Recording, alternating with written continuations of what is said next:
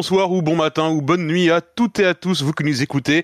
Euh, vous écoutez le warm-up du SAV qui va revenir sur toute la semaine qui précède ce Grand Prix de Styrie du 27 juin 2021.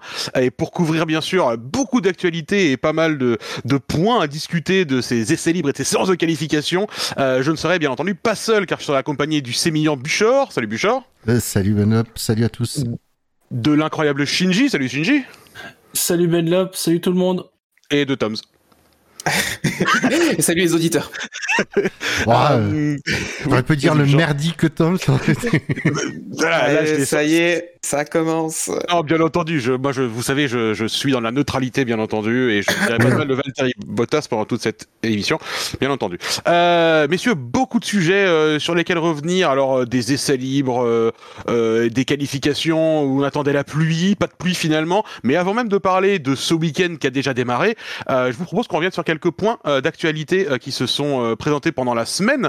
alors, ce sujet a déjà été un peu évoqué hein, pendant la, la, ou alors, au contraire, on n'a pas trop parlé. Je ne sais pas trop parlé. On n'a pas trop parlé, mais est-ce que vous avez vu des, ouais, des changements au circuit d'Abu Dhabi qui ont été qui ont été validés et qui seront faits du coup pour. Ceci est le moment idéal pour parler des modifications sur le circuit d'Abu Dhabi. C'est absolument le moment idéal. Non, bah, plus sérieusement, est-ce que vous aimeriez qu'on revienne un petit peu dessus en détail ou est-ce que, euh, est-ce que c'est ok pour vous et euh, vous avez, vous pensez que tout le monde est au courant de tout déjà? Bah, on était revenu euh, mardi. on n'a pas passé assez de temps à mon goût sur les quelques infos qu'on avait. On a eu un peu plus dans la semaine au niveau des modifications, vu qu'il n'y a pas que la première, première partie, il n'y a pas que deux modifications. Il y a aussi une modification dans le troisième secteur avec l'angle des virages 17 à 20 qui sont, qui sont modifiés. Donc euh, plus de modifications que ce qu'on a évoqué euh, mardi, avec aussi euh, le, le banking dans, dans, le long gauche qu'on aura après la fin de la seconde ligne droite. Un peu de banking aura été annoncé, on n'a pas encore les infos, mais voilà, des, des changements qui, vont, qui devraient nous apporter plus de spectacle, on l'espère. Qu'est-ce que vous pensez de ces modifications-là? C'est intéressant, comme d'habitude, c'est à voir, mais ce qui a été ce qui est proposé en tout cas est intéressant. Oui, bah, ça a l'air. Euh, il y a surtout cette euh, chicane euh, dans le secteur 1, si je dis pas de bêtises, qui saute. Enfin. Chicane qui servait à rien. ouais, à, voir. Moi, je suis curieux de, de voir ce que ça va donner. Alors, faut pas dire qu'elle servait à rien. Elle servait à ralentir les voitures parce que le problème, c'est que le mur derrière l'épingle, il est tout proche. D'ailleurs, il supprime l'épingle et le, la nouvelle épingle est beaucoup plus courte. Hein, c'est pas pour rien. Pour qu'il y ait toujours de l'espace euh, au-delà de l'épingle. C'est ça, elle a avancé et, euh, Par contre, je crois que l'angle est un peu plus, elle est un peu plus large qu'avant, vu que bah forcément. ça a l'air plus ouvert, ouais. Ouais, c'est plus ouvert, donc euh, on va peut-être voir des lignes différentes, un peu plus de vitesse à l'Apex. Quoi qu'il en soit, euh, bah, les modifications vont faire, faire que du bien parce que en, en 11 ans, on n'a pas de course mémorable pour le spectacle en piste euh, sur le circuit Yas Marina. Ça, c'est une certitude. La course la plus mémorable de Yas Marina, finalement, ça restera celle où Alonso n'a pas pu dépasser, ce qui est assez euh, finalement révélateur et symptomatique de ce circuit. Donc, euh, mais c'est vrai que et hmm et d'Alonso. Et d'Alonso, bien entendu. Je dis pas ça, je dis pas ça pour Alonso, je dis ça juste pour son fan qui est parmi nous. non, mais c'est vrai qu'Alonso, comme il avait pas pu s'infiltrer à l'intérieur de Petrov pour ensuite le pousser hors piste sur la sortie, comme il le fait tout le temps pour dépasser, mais ça, s'était pas bien passé pour lui. Mais euh, sinon, ça va, Tom. Euh... Eh, mais... non, plus sérieusement, cette, ces modifications qui ont été euh, appelées des, que tout le monde appelait de ses voeux depuis euh, un paquet d'années maintenant, euh, parce que comme tu le disais, Abu Dhabi c'est quand même une piste où il s'y passait pas grand chose. C'était toujours une piste où on qu'on avait envie de voir parce que c'était la finale et que c'était un peu excitant. En même temps, on redoutait toujours un peu les finales là-bas.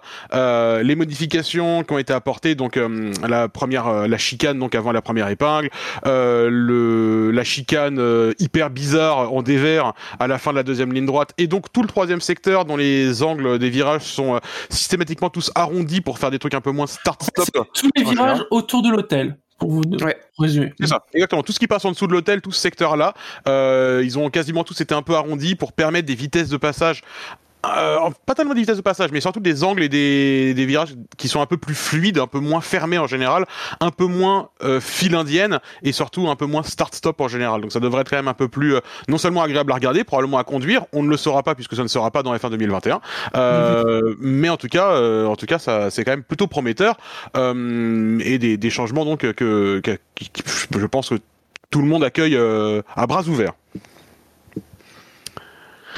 Euh, deuxième euh, sujet que j'aimerais euh, évoquer avec vous, puisqu'on est encore dans les dans les circuits, et ben c'est les deux autres annonces qu'on a eu cette semaine concernant le calendrier de de cette année, puisque on a appris que encore deux bonnes nouvelles, Sochi, on y va cette année, on y va l'an prochain, mais en 2023 c'est fini, puisque en 2023 on ira à Saint-Pétersbourg. Mm. Oui. Alors, euh, c'est sûr que ça remplace Sochi ou c'est en plus? Parce que je crois que. Non, non, ça remplace. Ça, remplace, ça remplace Sochi, ouais. Cool. Là aussi, euh, j'imagine pas beaucoup d'affect pour Sochi, messieurs Non. Oh, on est assez différents ah, Valtteri Bottas, je pense. oui. Oui, Valtteri Bottas en PLS, hein, parce que c'est le circuit où il était performant, euh, plus qu'Hamilton en général. Donc euh, Valtteri Bottas voit sa saison s'effondrer euh, petit à petit de plus en plus. Il y avait le Tour de la Fontaine qui était cool. Il y avait le virage 3 qui était cool, mais qui a quand même toujours posé quelques questions niveau sécurité, qui se souvient de Grosjean en 2015. Un ah même en Formule 2 aussi. Des F2 il y a deux ans avec euh, je sais plus qui qui passe sous les Tech Pro là euh, euh, et, qui, et, la voiture qui crame ensuite. Heureusement qu'il était pas piégé en sous les Tech Pro. donc bon, on, on, quitte Sochi, circuit de, de béton et de runoff asphalté pour aller à Igora. Alors mon moyen mémotechnique c'est que c'est comme le prénom. ouais, Igora Drive. Mon moyen mémotechnique c'est que c'est comme le prénom Igor mais au féminin. Voilà, c'est comme ça que je m'en souviens. Mhm. Et du coup, qu'un circuit fait de dégagement euh, plutôt en gazon et en gravier. Il y a quelques dégagements en asphalte qui seront sûrement des points de discussion à partir de 2023. J'en doute pas une seconde parce qu'on est en F1 quand même, faut pas déconner.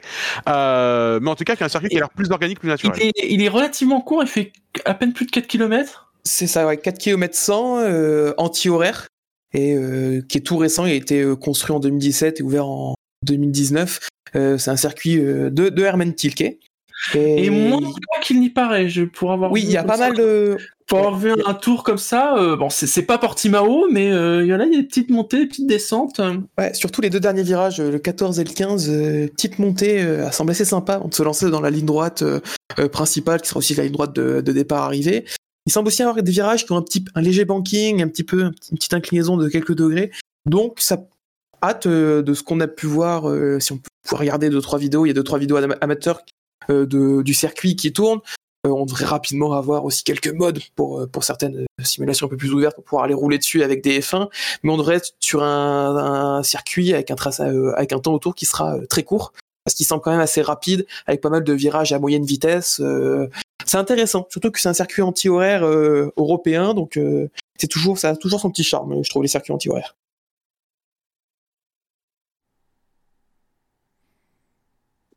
Tu avais regardé aussi, je crois, Toms, les euh, des tours, donc euh, comme tu disais, embarqués avec des voitures plus lentes.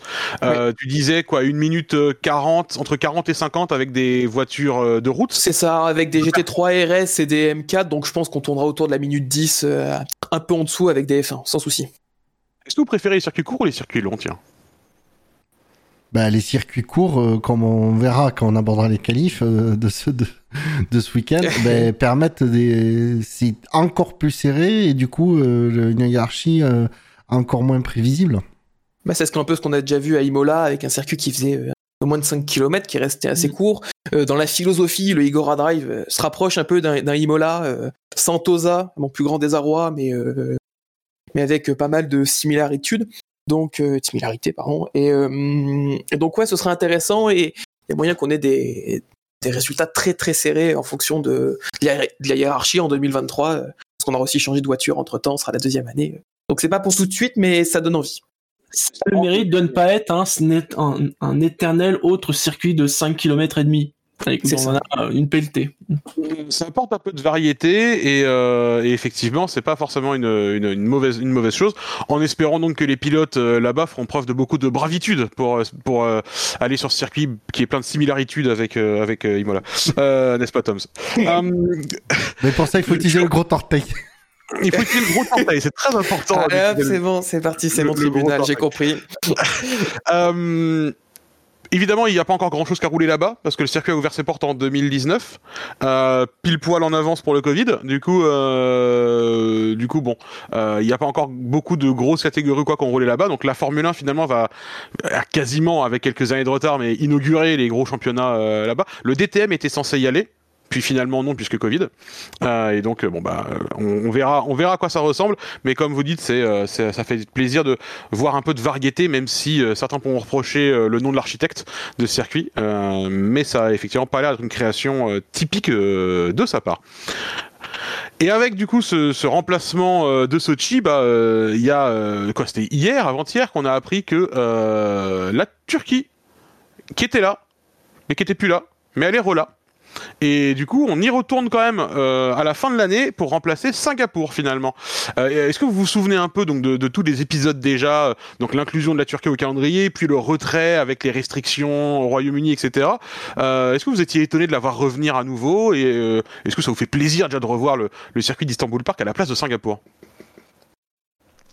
Bah, On aura peut-être l'occasion du coup de voir les F1 modernes passer le triple gauche sur sec à fond. Il faut qu'il y ait du grip, quoi. Ouais, voilà. c'est ça. Oui, en espérant qu'ils ont retenu la leçon et qu'ils vont pas nous refaire l'asphalte 15 jours avant. Bah, franchement, vu la course qu'on a l'année dernière, moi j'espère qu'ils vont nous refaire l'asphalte 15 jours avant. Enfin, je... et qu'il pleuvra. Bon, euh... jeudi même. Euh...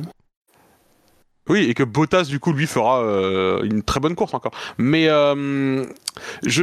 c'est vrai que l'année dernière, on était tous enthousiastes à l'idée de revoir les Formule 1 euh, dans ce triple gauche qui s'appelle Virage 8. Euh, alors que c'est, enfin, aujourd'hui, il serait compté comme plusieurs virages hein, ou pas, on sait pas trop, on en reparlera peut-être. Euh, mais euh, on était très impatients de revoir les F1 attaquer ce virage, les F1 modernes attaquer ce virage à fond, pour finalement voir pendant toute la course des, des, F1 qui peinaient plus à rester en ligne droite. Je, je, je... Après, la course aura lieu quand même sur la fin de l'année. Je ne connais pas la météo en Turquie en octobre, mais euh, c'est possible qu'on ait encore des conditions traîtres en tout cas. Oui, non. Après, début octobre, c'était pas mi-novembre comme on a eu euh, l'année dernière. Oui. Donc euh, les conditions sont aussi différentes. Après, oui, c'est quand même cool que le circuit revienne après son retrait et son arrivée. Et, qui va s'implanter aussi dans la, dans la dynamique des calendriers. C'est aussi peut-être une hypothèse. C'est dommage quand même qu'il remplace le Grand Prix de Singapour parce que voilà, Singapour c'est toujours une belle destination, mais bon, pris la décision il y a quand même un moment que c'était c'était foutu et pour Singapour et comme pour peut-être pas mal des prochains grands prix urbains qu'on devrait avoir euh, d'ici la fin de l'année euh, l'Australie le Japon le Brésil c'est des destinations qui sont très incertaines encore aujourd'hui J'imagine qu'en termes de logistique, le fait que, que ça soit justement la Turquie, ça, ça arrange parce que tu as la Russie qui est donc de l'autre côté de la mer Noire une semaine avant ça avantage que souvenez-vous, on parlait notamment d'une deuxième course aux États-Unis, mais sachant qu'il y avait le Japon et tout. Enfin, après là, ça fait quand même. Un... Bah, ça fait un enchaînement Russie-Turquie et ensuite il part Japon, Japon quoi. Mm. Ouais, en, en, trois semaines, le sacré triple header, ça va être épuisant pour les euh, pour les teams par contre. Je vais quand même vous poser la question, vous y croyez vraiment au Japon? Est-ce que vous pensez vraiment que le gouvernement japonais va dire Oh tiens, un groupe de personnes qui a fait Russie puis Turquie juste avant nous, accueillons-les bah, ils Vu comment ils sont. Euh... Jean-Claude lui-même, je crois que c'était la semaine dernière, disait que pour l'instant, les courses asiatiques, euh, il savait pas trop. Ouais. Qu'il était bah, confiant pour les courses américaines. Alors, moi, ça m'étonne par rapport à une ou deux dates.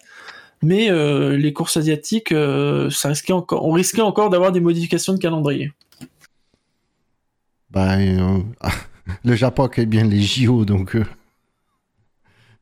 j'ai pas lu, euh, je vous avoue que j'ai pas euh, vu, je sais pas si vous êtes euh, documenté sur les conditions d'accueil, parce que euh, je sais pas du tout quelles sont les règles, parce que tous les pays ont des règles un peu spécifiques. Par exemple, en Australie, les conditions actuelles, même pour un Australien qui reviendrait dans son pays, sont hyper drastiques, même pour les personnes vaccinées.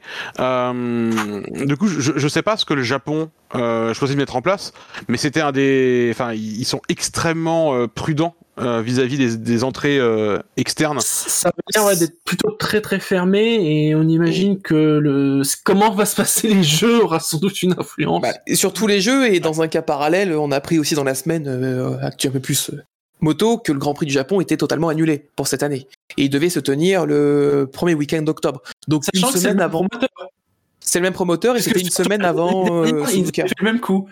Ils avaient annulé le- la moto et juste après, le, le- ils avaient annulé le, le Grand Prix auto parce que c'était le même promoteur. Voilà. Bah, en fait, je pense que oui. euh, Ouais, je serais pas surpris effectivement que le Grand Prix du Japon soit soit annulé cette année. Je pense que c'est euh, l'annonce n'est pas encore faite tant qu'ils n'ont pas trouvé le, le- une pour une course pour remplacer. Ouais, ah, Et c'est que là, on a quand même pas mal de remplacements. hein. Ouais. Et Shinji, quand tu parlais de courses américaines euh, que tu, sur lesquelles tu doutes, j'imagine que tu parlais du Mexique et du Brésil. Peut-être même encore plus le Brésil. Après, c'est comme tout, faut voir comment les choses évoluent. euh. On sait pas encore comment ça va évoluer dans les prochaines semaines, même même par ici, donc. euh, À mon sens, le Brésil, il faut que le Brésil soit annulé si on veut que l'Australie ait lieu déjà.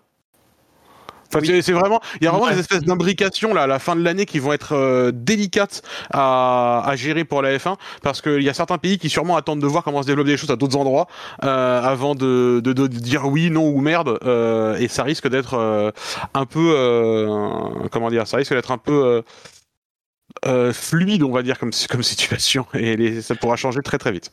Toute la zone de danger, maintenant, je pense que c'est entre le Grand Prix du Japon, ouais, et, et Australie. C'est-à-dire que là, je pense que jusqu'au Grand Prix de Russie, là, là tout l'été, c'est bon, on va avoir les courses, elles sont en Europe, il ne devrait pas y avoir trop de soucis. Il y a toute cette zone-là, et après, euh, bah, c'est le Moyen-Orient, et bon, on a vu que ça, ça se faisait, quoi. D'autres euh, commentaires sur les sur ces changements de circuit, de réadaptation? On a vu que les travaux à Albert Park ça avançait bien. On commence à avoir des photos de certaines choses euh, qui sont mises en place. Euh, Qu'est-ce Bah, qu'on si on peut y aller, c'est cool. Ouais, si on peut y aller, c'est cool. Au pire, ce sera pour mars euh, 2023 peut-être. Et encore, même mars 2023, c'est même pas encore sûr que l'Australie a encore rouvert ses portes aux touristes et à l'étranger. Donc euh, 2022, tu veux dire. encore. 2022, pardon, excuse-moi, je, je vis une année en avance à cause de Saint-Pétersbourg. Euh, Enfin, d'ailleurs, on, on dit Saint-Pétersbourg, mais le circuit du, de Igora Drive euh, est à 50 km de Saint-Pétersbourg. 50 Ouais. Ok. D'autres euh, commentaires autour de tout ça ou euh, est-ce qu'on passe un peu à la- de, de l'ouest euh, Saint- Saint-Pétersbourg. hein. C'est le, le Dreux russe. C'est le dreux russe, absolument. Ouais. Euh, ok, on parle un peu de course euh, et de ce qui nous concerne euh, là aussi le week-end et ce genre de choses. Déjà avec un changement réglementaire là aussi annoncé à l'entrée de ce week-end, euh, puisqu'il est question de euh, changement dans les règles de, de la façon dont sont menés les pit stops, messieurs. Qu'avez-vous suivi de ça? Est-ce que vous avez des, points spécifiques? Alors en gros, l'idée générale, euh, c'est de mettre les pit stops, euh, semble-t-il en tout cas, hein, ce que, les, directives techniques semblent dire, semblent vouloir dire, c'est que le but du jeu, c'est de remettre les pit stops un peu plus aux mains des décisions humaines et moins des automatismes que les équipes pourraient avoir mis en, place, en général, en imposant des temps euh, minimum de validation pour chaque étape. Oui, moi ce que je retiens, c'est qu'en fait, euh, alors déjà, c'est euh, pas appliqué dès ce week-end, c'est euh, prévenu, c'est pour que ce soit appliqué des Silverstone, si je dis pas de bêtises. hein. Dès la Hongrie. Dès la Et Hongrie, la- pardon. ils, ils attendent la fin du triple header pour appliquer ça, absolument. Et, euh, et en fait, ce que, ce que- moi, ce que ça donne comme impression, c'est que euh, la FIA suspecte des automatismes qui enfreineraient le règlement sans pouvoir forcément les, les hum, vérifier.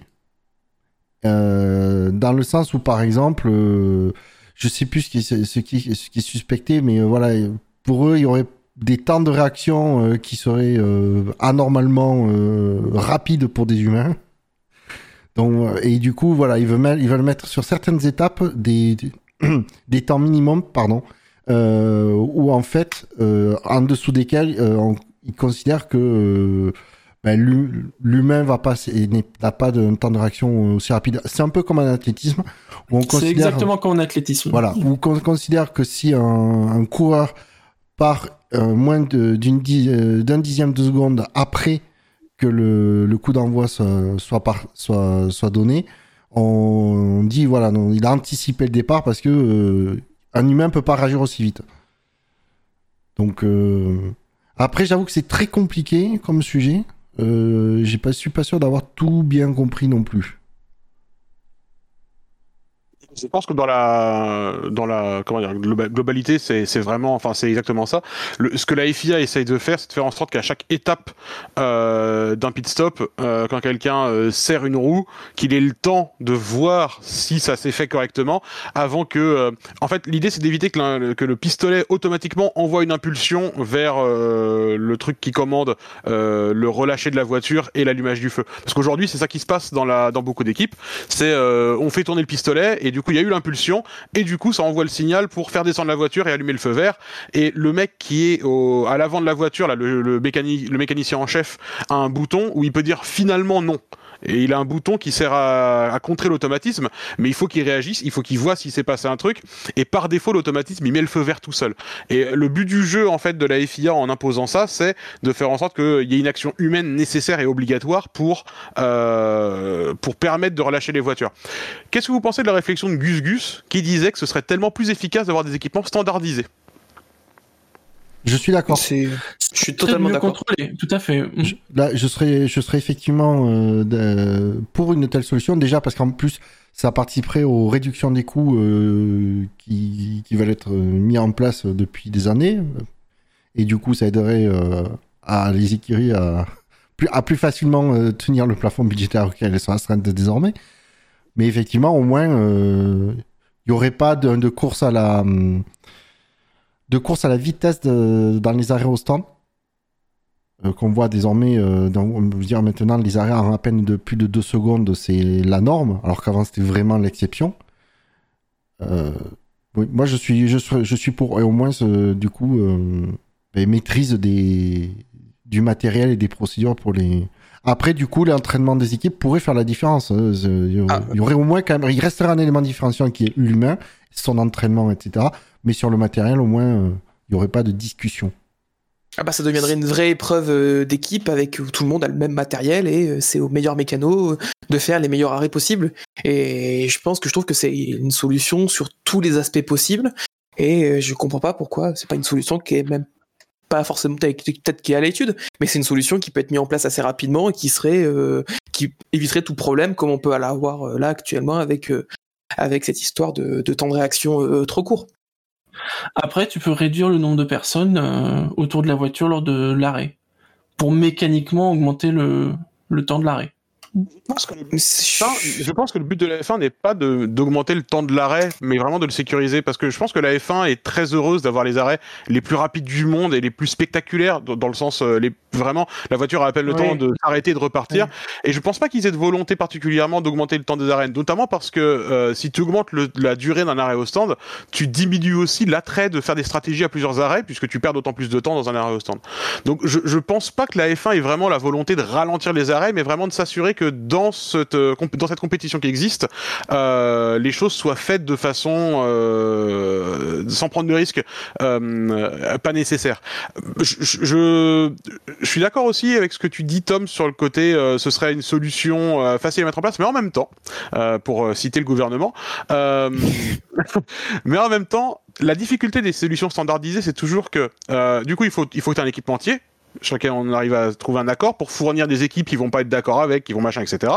Euh, il faut ensuite avoir une instance de contrôle qui va vérifier que les équipes que les équipes font pas n'importe quoi avec l'équipement standardisé, hein, parce que l'équipe qui va dire tiens mais là on a mis un grip en plus, qu'est-ce qui est autorisé? Est-ce que mettre un grip comme une raquette de tennis sur le pistolet euh, c'est autorisé ou pas? Enfin des, des micro des micro choses comme ça.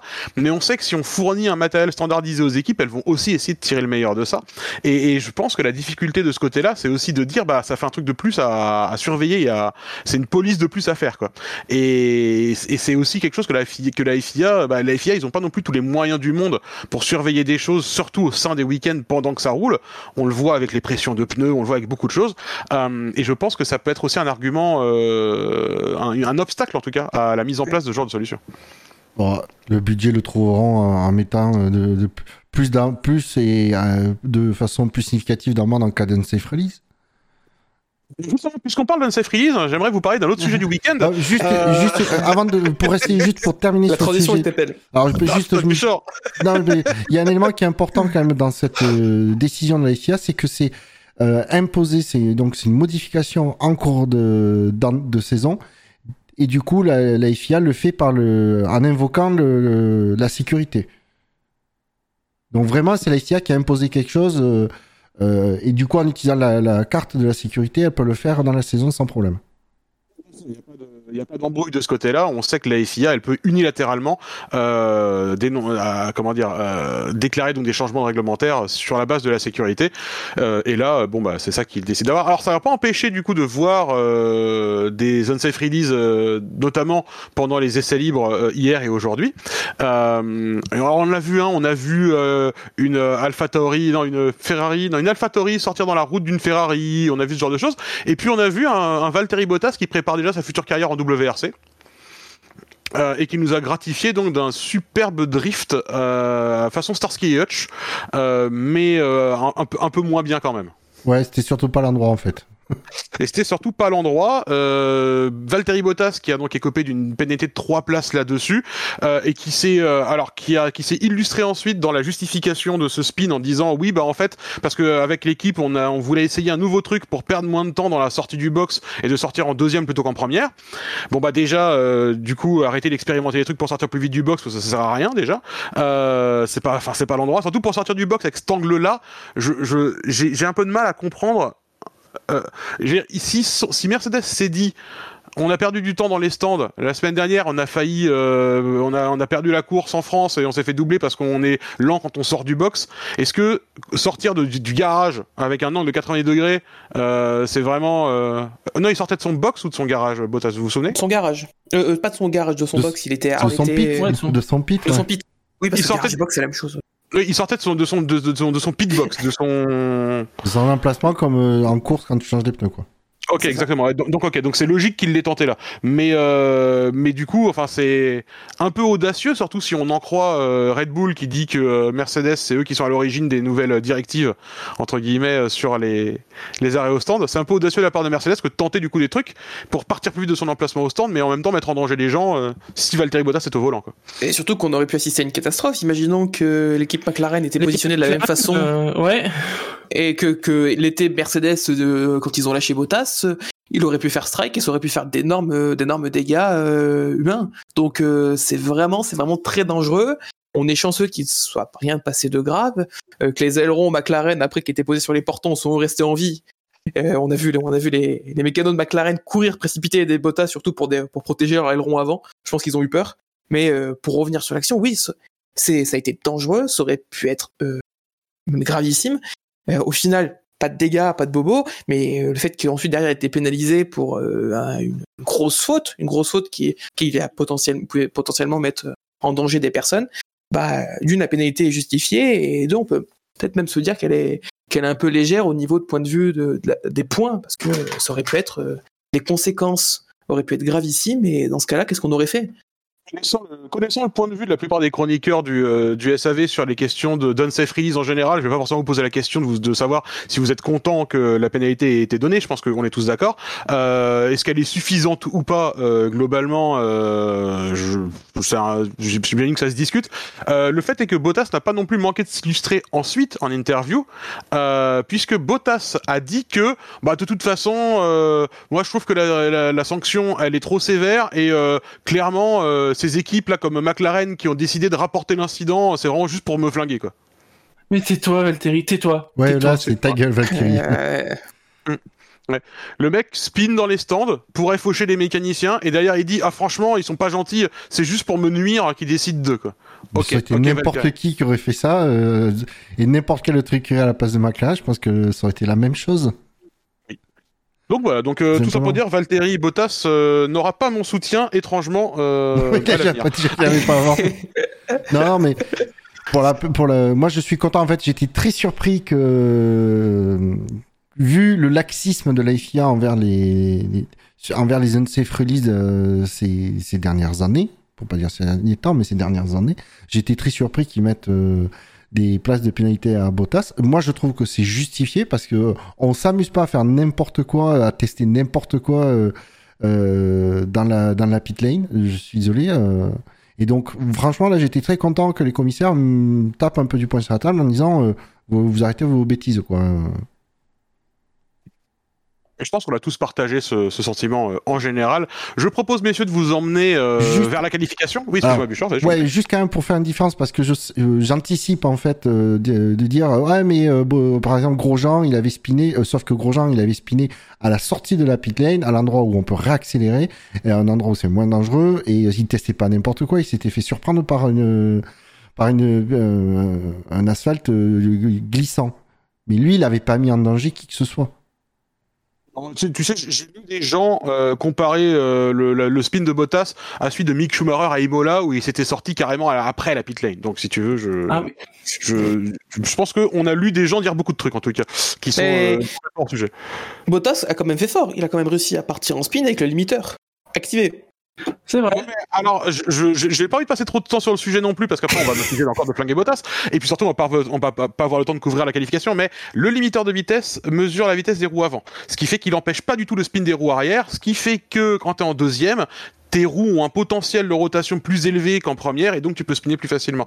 Mais le limiteur de vitesse, il mesure la vitesse des roues avant. Et donc, il empêche pas de spin du tout, et du coup, ça ne te sauve pas dans ce genre de situation euh, en, en général. Mais c'est une, c'est une bonne remarque parce que c'est pas forcément si évident que le limiteur euh, mesure les, les roues avant. Euh, on parle de la qualif? On s'emmène vers la qualif, allez Allez. go Allez, c'est parti. On va parler un peu de la Q1. J'ai choisi quelques sujets qui me semblent être importants parce que si les gens veulent voir les résultats, ils peuvent les voir sur le site de la F1 ou sur euh, le site du SAV et de toute façon, on s'en fout. Euh, en Q1, j'ai deux sujets à vous faire parler. Le premier, c'est, euh, dis donc, la Tiffy, euh, c'est quand même pas ouf de se faire sortir par le trafic, non? Ah ben Ah, c'est terrible. Ouais. C'est terrible pour lui. Ah oui, c'est, Alors- euh, euh, surtout que bon, ça n'a pas été montré euh, par, par le diffuseur, ou en tout cas, si ça a été, on a eu euh, quelqu'un d'autre à la place sur Canal+. Mais effectivement, on est, nous, on est allé voir euh, la caméra embarquée de, de Latifi sur la fin de son tour, et il, il, il passe entre les gouttes, j'ai envie de dire. Il y, a- il y a un parking de supermarché euh, à côté qui l'attend. Euh, quand il se jette dans le virage, en plus à l'aveugle de numéro 9, aucun moyen de savoir s'il n'y a pas une voiture qui l'attend à la sortie dans laquelle il va s'emplafonner. Aucune confiance dedans. Le positionnement du coup est foiré. On, on, on, a- on, on voyait la minimap, euh, la petite carte en bas à droite de l'écran euh, quand il C'est ça, on l'a vécu via la minimap. On a vécu via la minimap on, on- et on voyait remonter sur un, une cohorte de voitures et c'était euh, effrayant quoi. Euh, et la question qui se pose du coup ça, ça reste en suspens de- depuis un certain temps c'est quand est-ce qu'on va faire quelque chose pour éviter ces saloperies de voitures qui se mettent à l'arrêt pour préparer des tours qui veulent jamais rien dire? Je, je sais que la FIA a imposé des deltas et des machins mais ça ne fonctionne pas on le voit chaque week-end et chaque week-end c'est les mêmes histoires euh, sur les sur les circuits plus le circuit est court plus c'est problématique forcément mais euh, c'est terriblement dangereux et euh, à chaque fois on passe à une erreur de communication d'un ingénieur euh, d'avoir un accident d'avion quoi.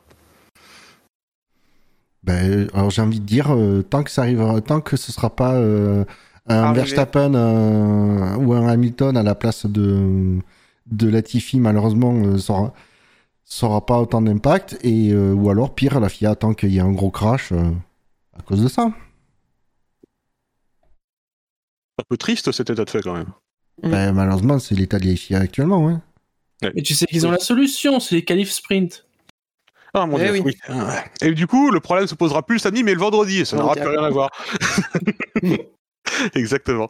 Euh, mais du coup, Latifi qui euh, se fait sortir littéralement par ça parce qu'il était en avance sur son meilleur temps euh, et donc qui euh, se retrouve euh, P16 euh, à quelques centièmes de seconde parce que bah impossible de, de terminer son tour de façon sereine. Donc un peu un peu dommage et une belle performance des Williams. on va revenir on va revenir dessus aussi. Et donc la deuxième surprise qu'on a eu en Q1, c'était Ocon qui se fait sortir salement. Oui, euh, Ocon Lui, qui a on est d'accord, hein, il n'y a pas de trafic. Hein. Dis-moi.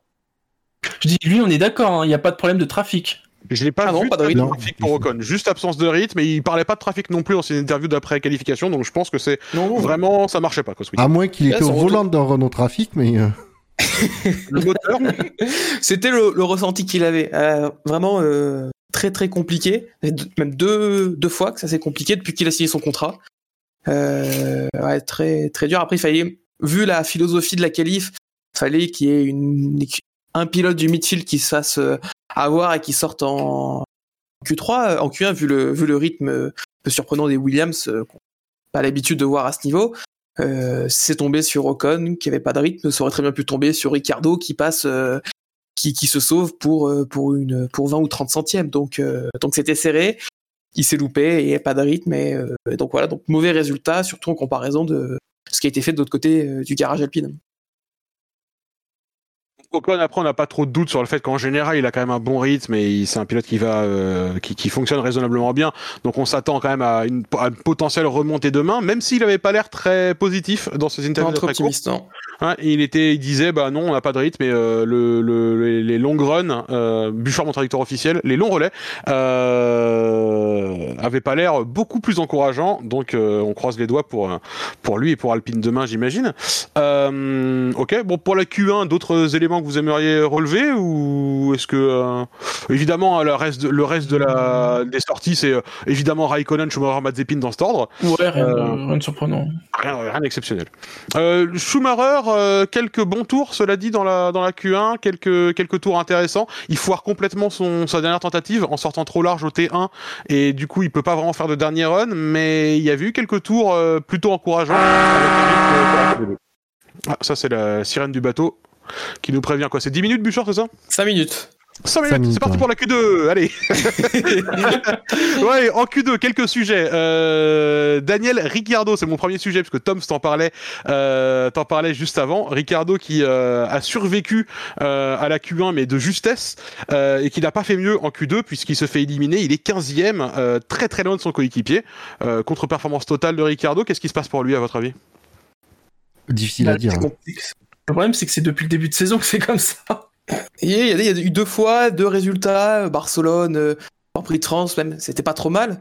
Mais alors là, euh, oui, il se prend 6 dixièmes par sur Norris, c'est ce qu'on a vu un peu depuis la saison, sauf que bah, 6 dixièmes, c'était euh, 14 places entre les deux pilotes, vu que Norris est deuxième euh, en Q2. Et il n'y a pas grand chose d'autre à dire. Je pense que vous avez, mm. vous avez un peu tout dit. C'est un peu compliqué pour Ricardo depuis le début de la saison. Il y avait eu un flash d'espoir en France, mais, euh, mais là, ça m'a l'air un peu compromis. En tout cas, on, on, espère pour lui que les longs relais fonctionneront mieux. Ça avait l'air mieux. Euh, en FP2, il avait un rythme euh, bien plus soutenu. Donc, on verra comment ça se passe dimanche en fonction de, j'imagine, du sens du vent euh, en général. Euh, Sainz P13 en Q2 Sainz en 13e place. Euh, pas terrible, terrible non plus. Ferrari ce week-end un peu à la, un peu à la traîne. Bah, c'est en fait, c'est pas forcément Ferrari à la traîne, mais c'est que tout le midfield est tellement serré, tellement serré. que sur ce circuit court, à la fois court et rapide, ben euh, du coup, si vraiment ça se, c'est ça se joue au millième et euh, ben, on peut retrouver euh, 20 millièmes de différence entre euh, et pourtant deux places de plus loin sur la sur la grille. C'est ça qui est compliqué, quoi. Ce que tu dis est très juste. Il y a plus de 3 dixièmes d'écart, par contre, entre Leclerc et Sainz. Sur ce week-end. Donc là, je pense que Sainz, c'est un peu, euh, un peu raté. C'est vrai que les marches sont très très fines ce week-end, par contre. Ben accélère. Oui, euh, oui, non mais écoute, on a le temps, on a le temps. Euh, Vettel P14 euh, aussi contre-performance un peu pour euh, pour Vettel qui a pas réussi à suivre le rythme de Stroll. Euh, encore une fois en qualif. Euh, des commentaires sur Sébastien Vettel? Non, je pense que ça ira mieux en course. Mmh. Ouais, belle coupe de cheveux. Oui, c'est oui, c'est vrai. Il a de plus en plus de cheveux, ce qui est quand même assez remarquable. Euh, et euh, et donc, euh, bah, le, la belle nouvelle de la Q2, c'était George Russell, 11e, euh, qui euh, échappe de peu au fait de se faire imposer ses pneus pour le départ, mais qui donc partira pas 11e, mais 10e, grâce à la pénalité de Yuki Tsunoda dont on n'a pas encore parlé, mais dont on peut parler maintenant. Euh, Tsunoda s'est donc fait pénaliser pour avoir euh, bloqué euh, pendant la pendant la Q3, euh, il a bloqué Valtteri. Euh, il s'est fait pénaliser de trois places, donc George Russell partira à la meilleure position, à savoir dixième, mais avec en plus le choix des pneus. Et ça, c'est quand même génial ouais. pour lui. Ouais. Tsunoda ah bah oui. pénalisé parce que son écurie lui a pas dit que Bottas arrivait, et donc il est resté sur la trajectoire de course et a bloqué c'est très léger là, le blocage, mais il est là. Et le fait aussi qu'il n'a pas été informé, c'est tous ces éléments qui ont pris en compte que bah, la pénalité a été donnée. Euh, donc, euh, donc voilà. Oui, donc, oui, pour mais, Russell, ouais. Il... Mais un Tsunoda qui arrive en Q3 euh, sans avoir craché sa voiture. Donc pour une fois, ouais. Tsunoda s'était qualifié huitième, il partira donc onzième, euh, mais du coup effectivement une bonne performance de Tsunoda parce qu'il était à euh, quoi trois dixièmes, un petit peu moins de Gasly euh, à la fin, donc euh, une, enfin une bonne qualif pour Yuki qui pourra peut-être tirer profit de ça euh, demain. Euh, et en Q3 du coup, euh, bon bah on a dit donc Tsunoda 8 e partira 11 e on a dit Alonso qui lui, contrairement à Ocon, avait trouvé du rythme dans sa voiture et qui donc s'était qualifié 9 e partira donc 8 e 8 e Absolument, il va il va hériter il va hériter d'une place. Verstappen euh, est en pôle, Hamilton à ses côtés suite à la pénalité de Valtteri Bottas, et juste derrière lui se trouvera Lando, Norris, qui, qui partira donc de la troisième place. Est-ce que vous aimeriez qu'on parle un peu de la performance de Norris et de sa performance depuis le début de la saison, s'il vous plaît? Bah, il cartonne. Au bon sens du terme. et, Gasly aussi cartonne. Euh, ça, c'est deux pilotes qui sont en forme depuis le début de la saison. Hein. Norris, c'est pas le seul pilote qui a marqué euh, à chaque course? Si, c'est le seul. Ah. Et surtout des gros résultats, ce qui fait que bah, au championnat, euh, comme on l'évoquait déjà, bah, il est tout euh, mardi, il est toujours euh, devant Bottas au championnat et en au Grand Prix de France, il a perdu que deux points sur Bottas et là il est peut-être en position vu le rythme en course de Bottas et ses capacités pour dépasser, on risque de le voir encore marquer peut-être plus de points que Bottas. Ce serait pas mal effectivement, donc rendez-vous demain pour ce super Grand Prix demain ou aujourd'hui si vous regardez cette émission, si vous écoutez cette émission pardon dimanche.